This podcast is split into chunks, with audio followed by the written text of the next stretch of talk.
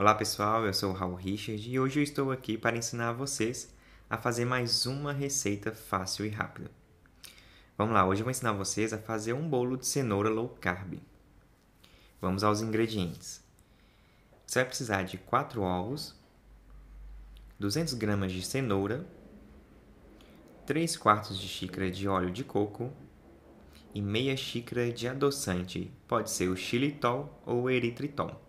Lembrando que no caso se for o eritritol, você tem que colocar um pouquinho a mais, pois ele tem um, um, uma potência de adoçante menor do que o xilitol, ok?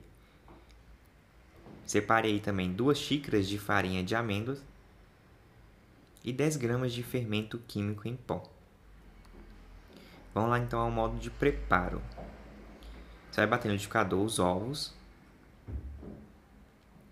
Em seguida, o óleo e também o adoçante xilitol ou eritritol. Sempre nessa ordem. Bata bem no liquidificador até que a mistura fique toda homogênea. E após ter descascado as cenouras né, e lavado, você vai acrescentar bem devagar, para não correr o risco de agarrar no liquidificador, as cenouras raladas. Então você rala ali bem fininho, que é melhor, vai ser muito mais rápido. Você vai adicionando aos poucos até que a mistura fique toda homogênea. Você vai despejar então do liquidificador para uma tigela, esse líquido, né? Ele vai estar bem líquido essa massa.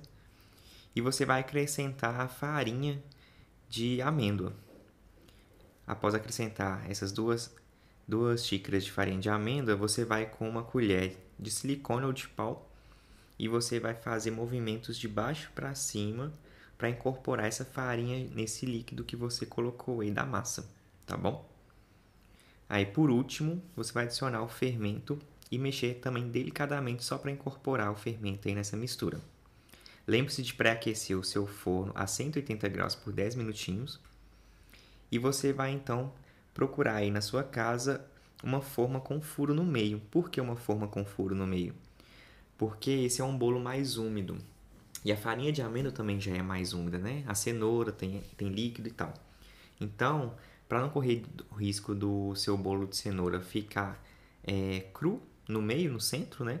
O ideal é você usar sempre a forma com furo no meio.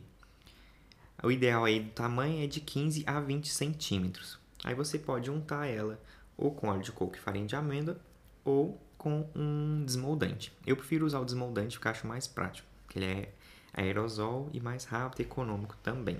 E está sempre ali na mão tá bom? Leva aí pro forno, depois de ter pré-aquecido aí os 10 minutinhos a 180 graus, deixa lá por 35 minutos até que você sinta aquele cheirinho de bolo assado e também que note que ele esteja bem douradinho na parte de cima, tá ok? Você vai esperar é, esfriar e desenformar. Eu agradeço a presença de vocês mais uma receitinha de hoje. Não esquece de ver as fotos dessas receitas lá no meu Instagram, arroba Raul Richard, tá ok? Até mais, tchau, tchau!